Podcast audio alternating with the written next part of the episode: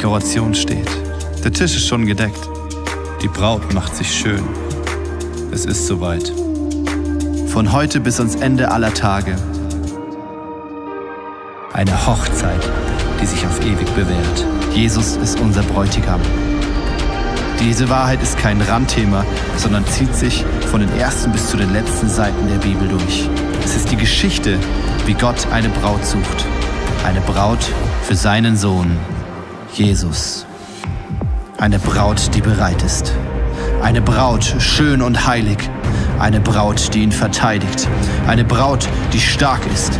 Eine Braut, die auf ihn wartet. Eine Braut, die ihr Leben nicht geliebt hat bis in den Tod. Die voller Sehnsucht nach ihrem Bräutigam ruft.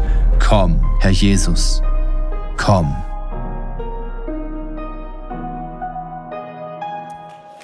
Yes.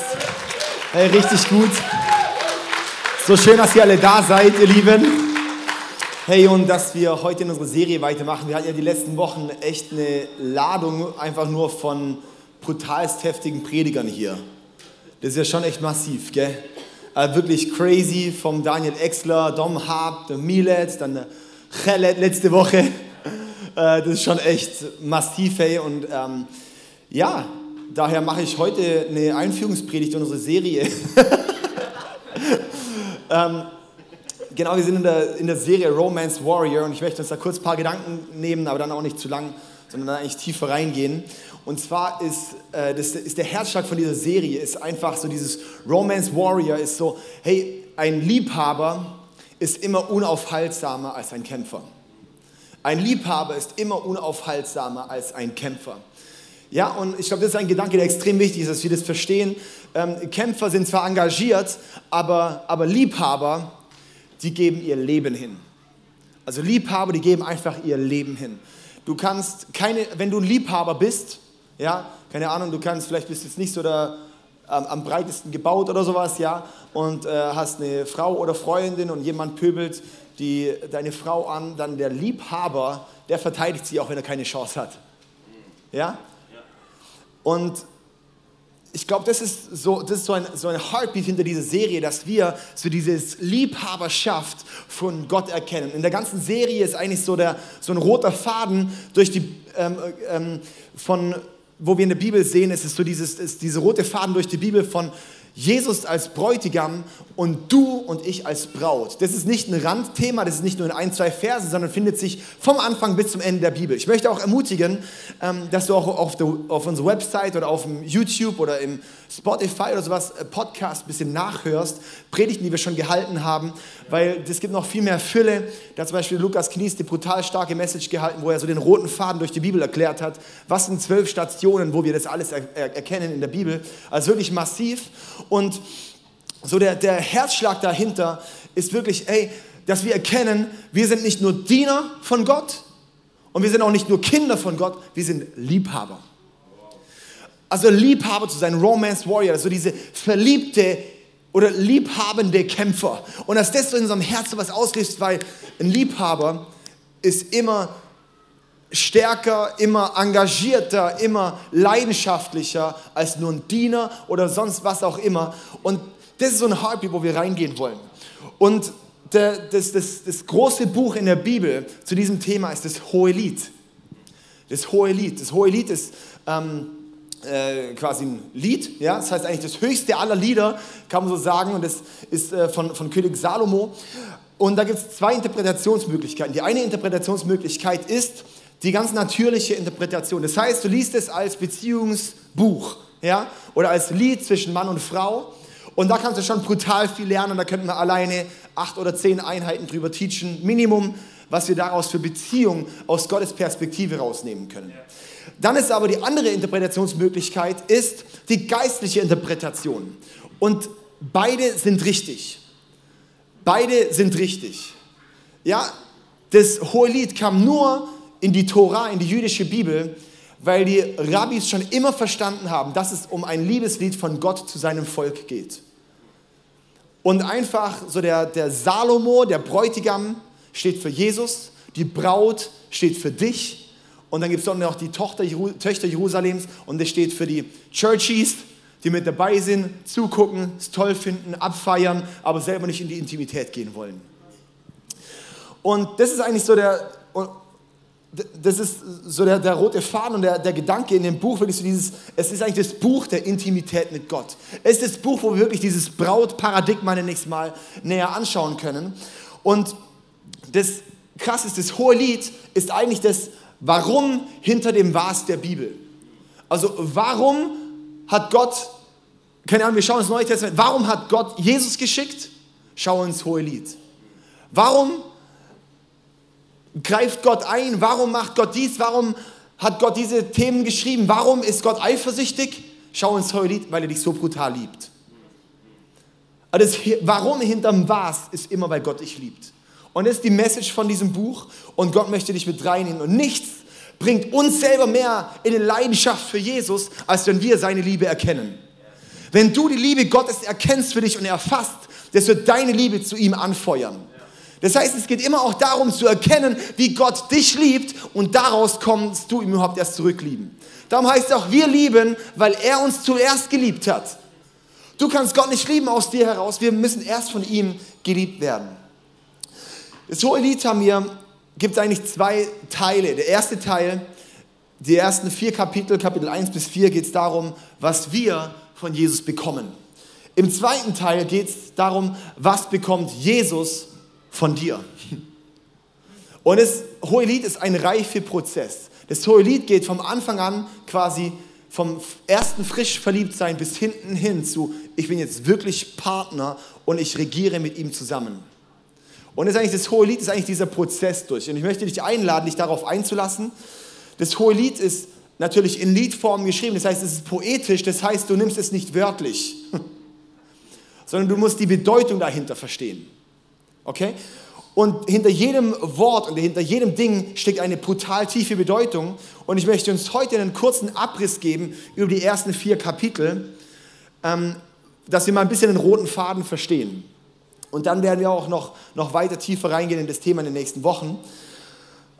Und darum habe ich heute acht Punkte für uns. Acht Punkte. Der erste Punkt ist, das sind, äh, ist das größte Herzensanliegen. Also mein, ah, genau mein Titel heute, oder? Mein Titel habe ich genannt, wie reife ich in meiner Hingabe zu Jesus?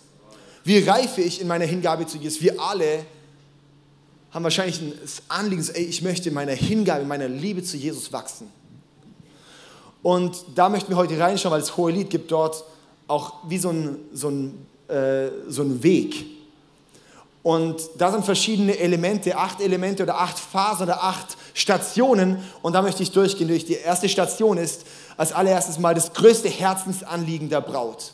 Ist der erste Punkt. Das größte Herzensanliegen der Braut das ist von Kapitel 1, Vers 2 bis 4.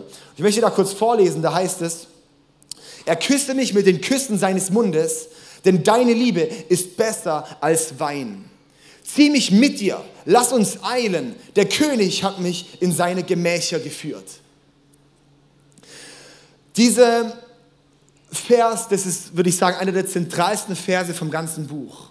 Weil da geht es um den Herzschlag von, wenn ich mit Jesus unterwegs bin, ist das hier mein Dauergebet. Und mit dem fange ich an. Und jetzt müssen wir da mal, wir müssen ein bisschen wegkommen, also da wieder Klammer auf ähm, wir nehmen es nicht wörtlich. Das heißt jetzt nicht, dass äh, Jesus jetzt kommt und sagt, so, möchtest du mit Zunge oder normal? Ja?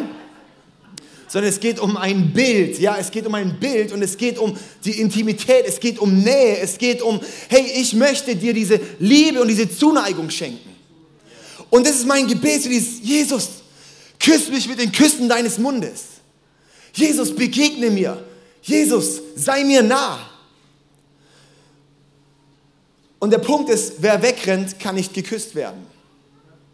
Wer wegrennt, kann nicht geküsst werden. Das heißt, es ist der Schlüssel Nummer eins, wenn du die Liebe von Jesus möchtest, dann sei da. Sei einfach da. Darum auch für mich ein Nugget, warum komme ich in den Gottesdienst? Ja, einfach da sein, hilft schon mal. Ja? Einfach mal zwei Stunden da sind und nicht weggehen, Wann bist du sonst zwei Stunden in der Woche einfach mal da, wo er dich küssen kann? Genau das ist es. Und dann, denn deine Liebe ist besser als Wein. Wein ist in der Bibel dort auch immer das Bild für Genuss. Das heißt, für jede Art von Genuss. Das heißt, Gott ist ein größerer Genuss als jeden Genuss, den ich überhaupt haben kann in meinem Leben. Und dass wir uns danach ausstrecken und sagen, hey Jesus, ich möchte deiner Liebe begegnen, weil sie ist der größte Genuss, den ich nur haben kann. Und dass wir beten und sagen, Gott, ich möchte den Genuss in dir finden. Ich möchte sehen, dass mich nichts zufriedenstellen kann, außer du. Weil wir erfahren es selber, nichts und niemand kann dich zufriedenstellen. Nichts und niemand gibt dir dieses, diese, diesen tiefen Hunger, den, der, der kann nicht gestillt werden, außer durch Jesus. Der größte Genuss. Und dass das mein Gebet ist, Jesus, deine Liebe ist besser als Wein. Ich möchte erleben, dass der größte Genuss, den ich habe, du bist. Und dann geht es weiter, zieh mich zu dir, lass uns eilen. Der König hat mich in seine Gemächer geführt. Das heißt, wir jagen ihm nach. Ich sage, hey, zieh mich zu dir. Er hat mich in seine Gemächer geführt. Das heißt, Ort von Intimität. Ich bin einfach mit ihm. In die Gemächer gehst du nicht mit anderen zusammen. Ich habe diese Zeit alleine mit ihm. Dann geht es weiter, das ist dann das, das zweite, die zweite Station, das ist erstmal dieses, überhaupt mal so diese Vision, dann kommt der nächste Punkt, ist, alles fängt mit Gnade an. Kapitel 1, Vers 5 bis 11. Ich gehe heute einfach mal ein bisschen so durch, ich bringe einfach die Verse. Ich glaube, es hilft einfach mal, dass wir mal einfach Wort Gottes haben und verstehen und es einfach auf uns wirken lassen, okay? Und irgendwann kommt man rein, ich verspreche es euch. Alles fängt mit Gnade an. Und das hilft jetzt einfach auch, gell? wir predigen auch, dass wir selber, wenn wir die Bibel lesen, es besser verstehen können. Das heißt, wenn du jetzt die Bibel nimmst, die Woche, lies mal das hohe Lied. Und du wirst merken, du wirst schon mehr Verständnis haben und dafür sind Predigten da. Dass man erklärt ähm, und dann, wenn man es selber liest, mehr verstehen kann und mehr reingehen kann. Das ist eigentlich ein Anliegen hinterm Predigen. Nicht nur, dass man sagt, oh, war eine super Predigt. Super, nächste Woche hoffentlich wieder so gut. Ja? Sondern, dass wir uns mündig machen können. Okay, da heißt es, ähm, Kapitel 1, Vers 5 bis 6 heißt es, schwarz bin ich, aber lieblich. Meinen eigenen Weinberg habe ich nicht bewacht. Oder heißt auch, dunkel bin ich, aber lieblich. Das heißt, dunkel im Herz, aber geliebt von Gott. Dunkel, und das ist genau der Punkt, wenn ich am Anfang in die Beziehung mit Jesus starte, erkenne ich, dass mein Herz eigentlich noch so viel Schattenflecken hat. Aber geliebt. Und Gott liebt dich nicht, obwohl du Fehler hast, sondern er liebt dich auch, weil du Fehler hast. Und er liebt dich auch mit deinen Fehlern. Er liebt dich auch mit deiner Dunkelheit im Herzen, weil wir gehören zusammen. Gott liebt dich einfach, weil er Gott ist, aus seiner Persönlichkeit heraus. Das hat nichts mit dir zu tun, einfach weil Gott Liebe ist, liebt er dich. Das heißt, wir können uns nichts darauf einbilden, wenn Gott uns liebt, weil es ist einfach seine Persönlichkeit. Dann geht es weiter in Vers 7. Sage mir doch, du, den meine Seele liebt, wo weidest du? Wo hältst du Mittagsrast? Warum soll ich wie eine Verschleierte sein bei den Herden deiner Gefährten? Und das ist dann der Punkt, wo ich reinwachse, wenn ich merke, hey, ich bin, ich habe noch so viele Fehler, mein Herz ist noch so dunkel teilweise. Und dann, wenn es mich dorthin zieht, zu sagen, sage mir doch, wo, den, du mein, der, den meine Seele liebt. Wo weidest du? Wo hältst du, hältst du Mittagsrast? Das heißt, ich habe Hunger, dass alle Versorgung von ihm kommt. Ich habe Hunger, dass ich dort, wo er ist, dass ich dort bin. Und ich suche ihn. Und das ist ein wichtiger Punkt von Reife, von dem, dass er meine, mein Herz ins Licht führt ist zu sagen, hey, ich sehne mich nach dir, ich strecke mich aus nach dir. Wo bist du? Wo hältst du Mittagsrast? Ich möchte doch nicht so eine Verschleierte sein, sondern ich möchte bei dir sein, weil ich deine Braut bin. Der Hunger, dass die komplette Versorgung von Gott kommt. Dann geht es weiter. Okay, ich mache einfach ein bisschen die Station durch und, und, ich möchte einfach dich einladen, einfach ein bisschen offen zu sein und zu schauen, was resoniert dein Herz mit so. Okay, was, was, wo löst es was aus und dann da einfach auch weiter reinzugehen. Dann, dann geht es weiter, gehen wir zur dritten Station, da geht es dann weiter in Kapitel 1, Vers 12 bis 2, Vers 7 ist dann so der, der Abschnitt, wo es geht um die Identität zu finden in Gottes Schönheit. Die Braut findet dann und du findest dann deine Identität in Gottes Schönheit. Da heißt es, Vers 16, siehe, du bist schön, mein Geliebter, und so lieblich. Das heißt, ich erkenne Gottes Schönheit. Wenn wir erkennen, wie genial und wie krass und wie überwältigend und wie bam einfach Gott ist, es wird etwas in meinem Herzen bewegen, weil dann geht es nämlich weiter. In 2 Vers 1, wo es dann noch weiter heißt, hey, ich bin eine Narzisse von Saron, ich bin eine Lilie der Täler und so weiter. Und dann denkst du so, okay, wir lesen das und denken so, okay, was soll das? Es geht darum, sie erkennt die Schönheit von ihm und plötzlich erkennt sie etwas über sich. Weil wir werden erst uns richtig erkennen, wenn wir unseren Schöpfer richtig erkennen. Warum sind wir in einer Zeit, die so identitätslos und so orientierungslos ist? Weil Leute komplett den Bezug zu Gott verloren haben, von dem das kommt. Und dann sucht man, und wir sind mittlerweile in einem System, das versucht, Antworten zu geben, ohne, ohne noch die Grundlage bei, bei, bei der Grundlage zu haben. Oder? Dann versucht man, okay, und dann geht es in, in alle mögliche Politik rein, Genderpolitik. Und dann denken wir so plötzlich, hä, wo kommt denn das, der, das jetzt her? so, hä, also irgendwie, als wissenschaftlich ist auch nicht. Einfach Gefühl, weil warum? Wenn Leute die Grundlage bei Gott verlieren, dann wird es komplett ins Chaos stürzen. Und das heißt auch für mich selber, wenn ich erkenne die Schönheit Gottes, erkenne ich mich selbst. Und das ist was, darum kommen wir zusammen, weil ich sage, ich strecke mich aus, ich sehne mich, die Schönheit Gottes zu singen. Darum singen wir, oh wie schön dieser Name ist, oder? Und wow! Warum? Ich bete zu ihm, ich strecke mich aus, aber es passiert dann auch was in mir. Da heißt dann in zwei, Kapitel, äh, Kapitel 2, Vers 3 bis 5 heißt es, in seinem Schatten saß ich so gern und seine Frucht war meinem Gaumen süß. Er führte mich ins Weinhaus und die Liebe ist sein Banner über mir. Stärkt mich, erquickt mich, denn ich bin krank vor Liebe. Das sind auch wieder, ich gebe uns einfach mal einen richtigen, ich schieße einfach mal mit der Schrotflinte in die ersten vier Kapitel gerade rein. In seinem Schatten saß ich so gern. Das ist der Schatten, wir müssen da auch immer verstehen, alles im Alten Testament deutet immer auf Jesus hin.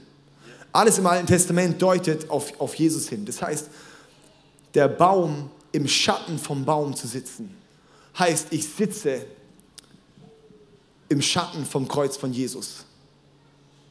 Ich liebe es einfach, am Kreuz zu sein und zu erkennen, dass er mich frei gemacht hat.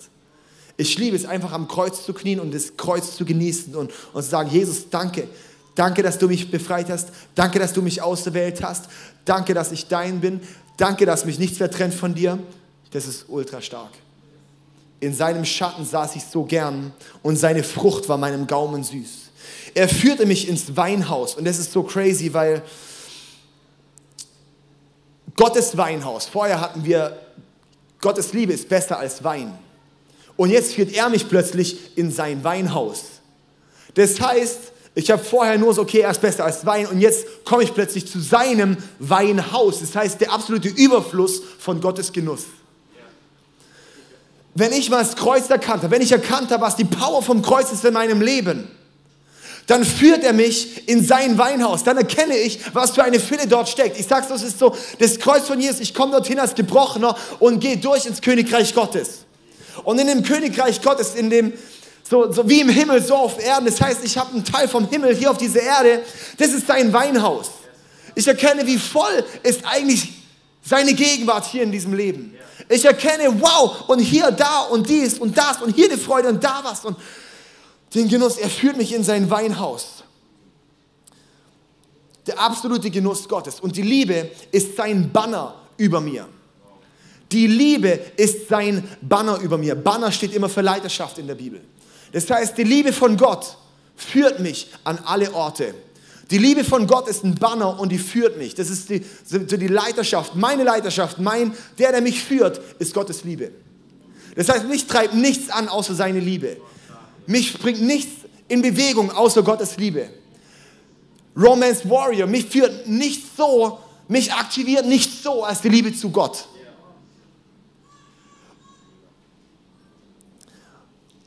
Und dann diesen Vers liebe ich, Vers 5. stärk mich, erquick mich, denn ich bin krank vor Liebe. Ich sage so, wir werden Jesus-Junkies.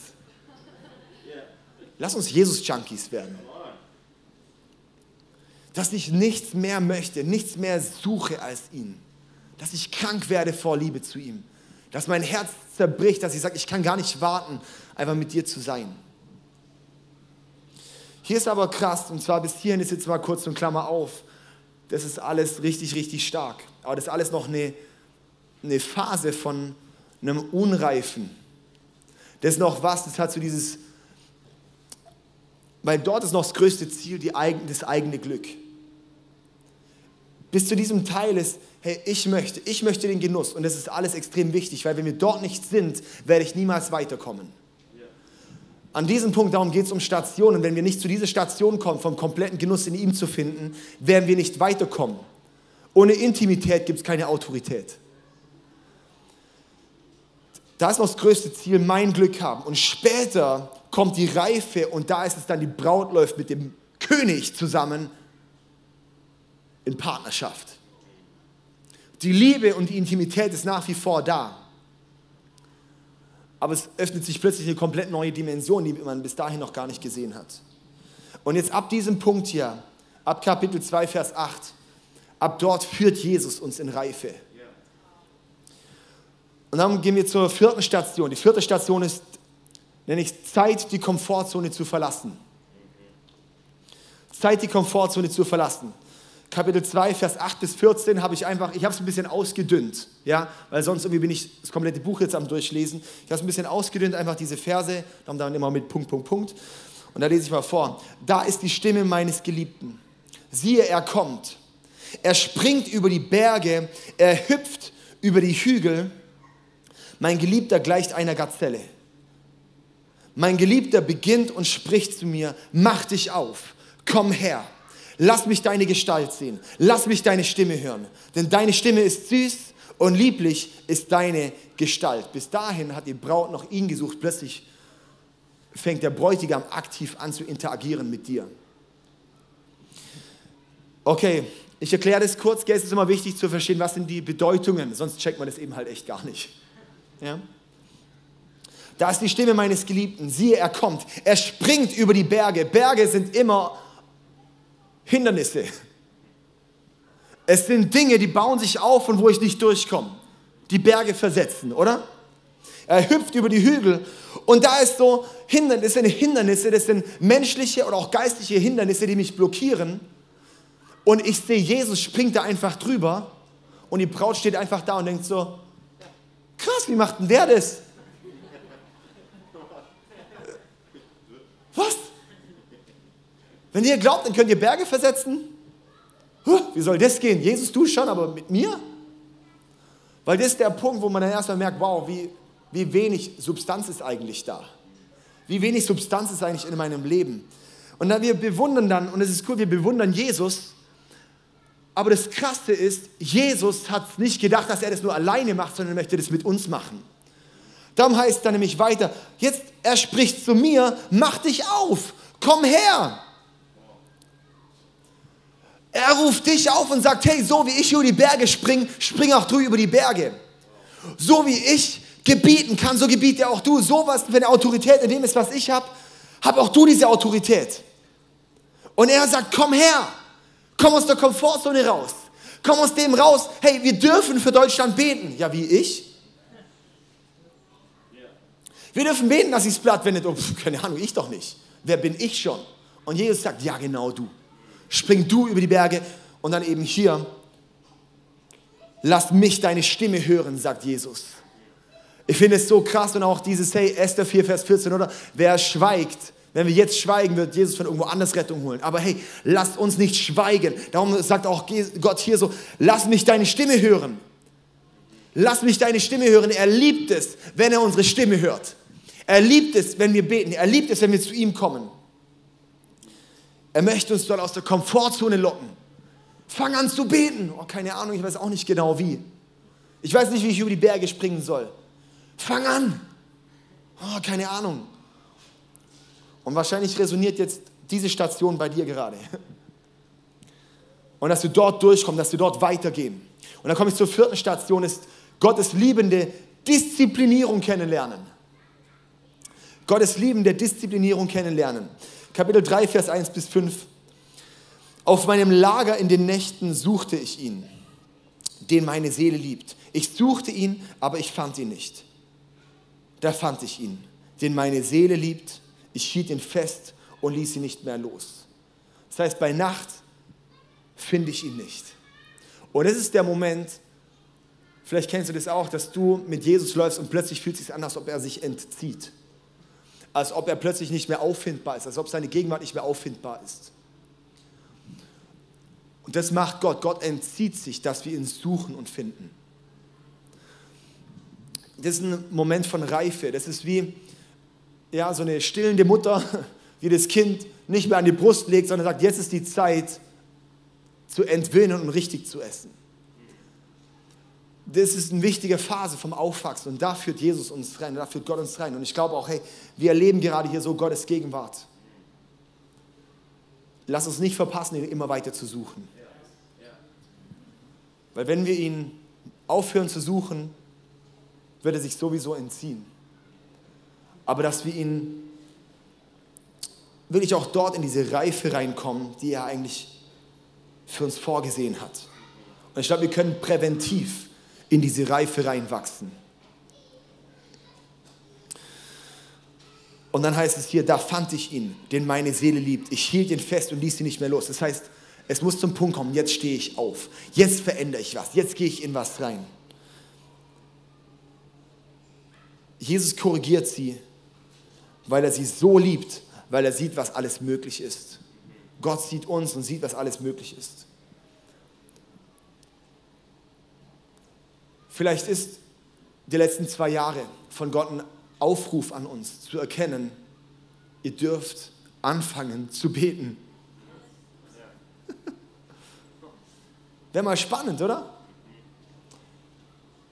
Ich habe mich so oft gefragt, so, weil ich habe ich hab mich selber so beschämt gefühlt, wo ich dachte, hey, wie wenig haben wir eigentlich dann gebetet?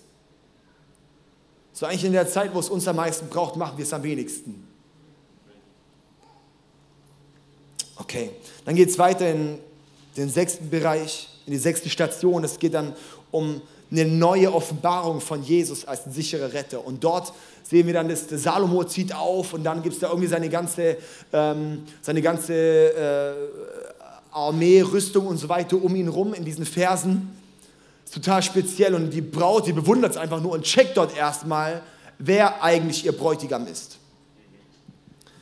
Und, ich, und das ist ein Punkt, wenn wir Jesus gesucht haben und finden und aufstehen und aufwachen, dann kommt der Moment, wo wir checken, wow, wer ist denn eigentlich mein Gott? Das ist dann der Moment, wo ich merke, wow, dieser Gott, der ist so krass, der ist so powerful, der ist so mächtig, ihm ist nichts unmöglich. Oh my goodness, ich habe eine Offenbarung von Jesus als den sicheren Retter. Nirgends und nie bin ich so sicher wie bei ihm. Und dann geht es weiter in die siebte Station, da heißt dann, ich, ich nenne es mal, das prophetische Herz von Gott als Bräutigam. Das prophetische Herz von Gott als Bräutigam in Kapitel 4, Vers 1 bis 8. Da heißt es dann, siehe, du bist schön, meine Freundin. Siehe, du bist schön.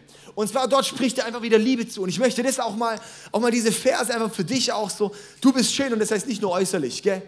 Sondern Gott schaut dein Herz an, Gott schaut dich an und er findet dich schön, er liebt dich. Es ist so dieses, er findet in nichts anderem mehr Freude als in dir. Dass wir verstehen, nicht nur Gott ist mein Genuss, sondern du bist Gottes Genuss. Jesus schaut dich an und Jesus denkt an dich und denkt einfach nur, wow, wie schön ist es eigentlich mit dir? Wie schön ist es mit dir zusammen zu sein? Er zeigt sich dort das erste Mal richtig als Bräutigam. Dort zeigt er sich von, okay, Jetzt sind wir ready, zusammen wirklich Gas zu geben. Jetzt sind wir ready, wirklich jetzt zusammen zu laufen, zusammen zu regieren, zusammen was zu bewegen. Und darum spricht jetzt Dinge rein. Da heißt dann in 4, Vers 6, bis der Tag kühl wird und die Schatten fliehen, will ich auf den Myrrenberg gehen und auf den Weihrauchhügel. Okay, da denken wir jetzt auch wieder, das lesen wir und checken wieder auch nicht genau, was es heißt. Myrrhe war immer das Gewürz vom Tod. Das heißt auch, die heiligen drei Könige bringen prophetische Geschenke. Myrrhe, Weihrauch und Gold. Myrrhe ist schon prophetisch, dass Jesus sterben wird. Weihrauch für die Gebete und welche Autorität da drin steckt. Und Gold für ihn als König. Das ist so crazy. Und hier sagt der Bräutigam Jesus, bis der Tag kübelt und die Schatten fliehen, will ich auf den Myrrenberg gehen. Dort gibt er schon wieder eine Ausschau darauf, hey, guck mal, ich werde sterben. Auf dem, das hört sich so romantisch an, wow, cool, er geht auf den Myrrenberg und auf den Weihrauchhügel. Das heißt eigentlich, auf dem Berg von Myrrhe, auf Golgatha, da ist der Tod von Jesus. Und dieser Tod von Jesus, der bedeutet für uns, dass wir mit ihm endlich in Verbindung kommen können. Dass wenn Jesus, wenn du Jesus sein, dass Jesus für dich gestorben ist, dass Jesus sein Leben für dich hingegeben hat als Bräutigam, ermöglicht überhaupt erst, dass du mit ihm in diese Beziehung treten kannst. Und es ist so kraftvoll und es ist so powerful, weil darin ist es eben ein Partner gehört das, was dem anderen Partner auch gehört. Das heißt, wenn Jesus dich als Braut möchte, gell, und auch die Männer sind damit auch gemeint, dann heißt es, dass das, was ihm gehört, gehört auch dir. Und er macht damit auch den Aufruf, ich will auf den Myrrheberg gehen und auf den Weihrauchhügel, macht er auch den Aufruf damit und sagt, hey, und auch du, wenn du mir nachfolgen willst, musst du dich selber auch ablegen. Wenn du mir nachfolgen willst, dann nimm auch dein Kreuz auf dich. Stirb deinem alten Leben und folg mir nach. Und danach, nach diesem Vers, da wird sie reif. Das heißt, wenn wir wirklich selber gestorben sind, ja, quasi mein altes Leben, und wenn ich wirklich verstanden habe, dass Jesus für mich gestorben ist, wenn ich das durchdrungen habe und wenn ich das erlebe in meinem Leben, wenn es nicht nur eine Theorie ist, nicht nur ein, ein sondern wirklich Realität wird in meinem Leben, dann kommt Reife. Und dann kommt die achte Station und ich nenne es das geraubte Herz des Bräutigams. Das geraubte Herz des Bräutigams. Du hast mir das Herz geraubt, heißt es in 4 Vers 9. Du hast mir das Herz geraubt, meine Braut. Mit einem einzigen deiner Blicke hast mir das Herz geraubt. Mit einem einzigen Kettchen von deinem Halsschmuck. Und ich finde diesen Vers so brutal heftig. Stell dir vor, dass Jesus zu dir sagt, du, du hast mir das Herz geraubt. Mein Herz schlägt so maximal für dich. Ich kann nichts anderes als über dich nachdenken. Ich kann nichts anderes als dich zu genießen. Ich kann nichts anderes als dich anzuschauen und zu denken, wow, ich möchte mit dir leben. Ich möchte mein Leben mit dir verbringen. Das ist Gottes Aufruf an dich. Meine Braut, mit einem einzigen deiner Blicke hast du mir das Herz geraubt. Mit einem einzigen Kettchen von deinem Halsschmuck.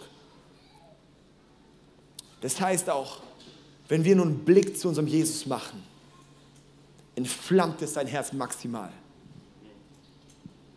Und er tritt für dich ein und er kommt dahin und sagt, hey, diese Leidenschaft für dich, oh, es gibt nichts Besseres als das.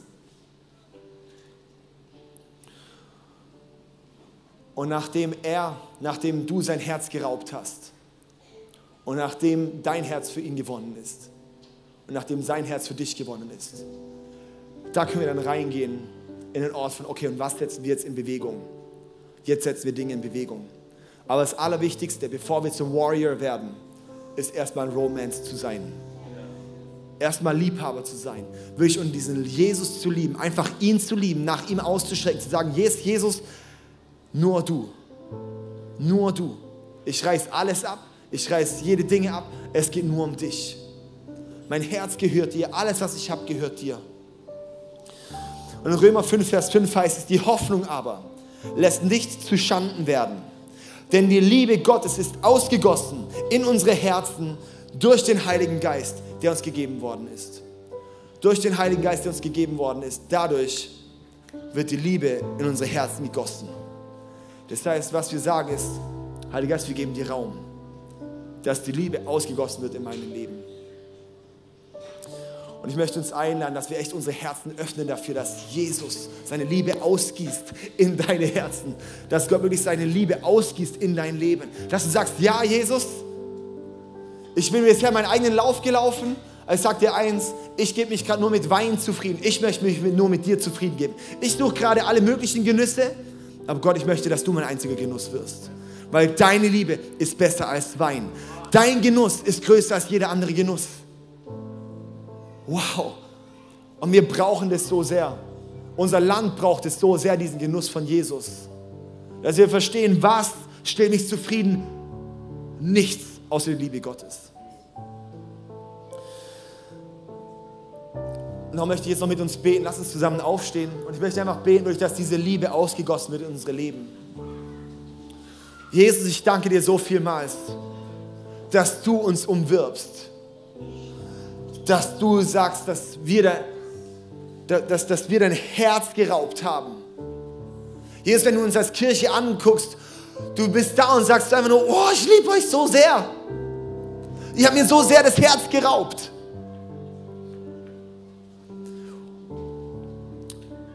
Jesus, ich bete, dass wir echt heute, wie so, so in unserem Herz aktiviert wird, so eine, dein Leben und deine Liebe zu umwerben.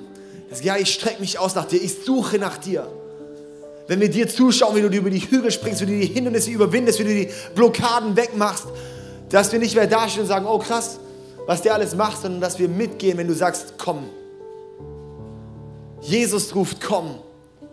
Und wir steigen ins Boot ein und sagen, yes, wir laufen mit dir. Wir gehen mit dir rein. Oh Jesus, danke. Danke, dass du mit deiner Liebe jetzt da bist und uns begegnest. Und es unseren Herzen aktivierst. Mehr Sehnsucht nach dir, mehr Hunger nach dir. Danke, Jesus.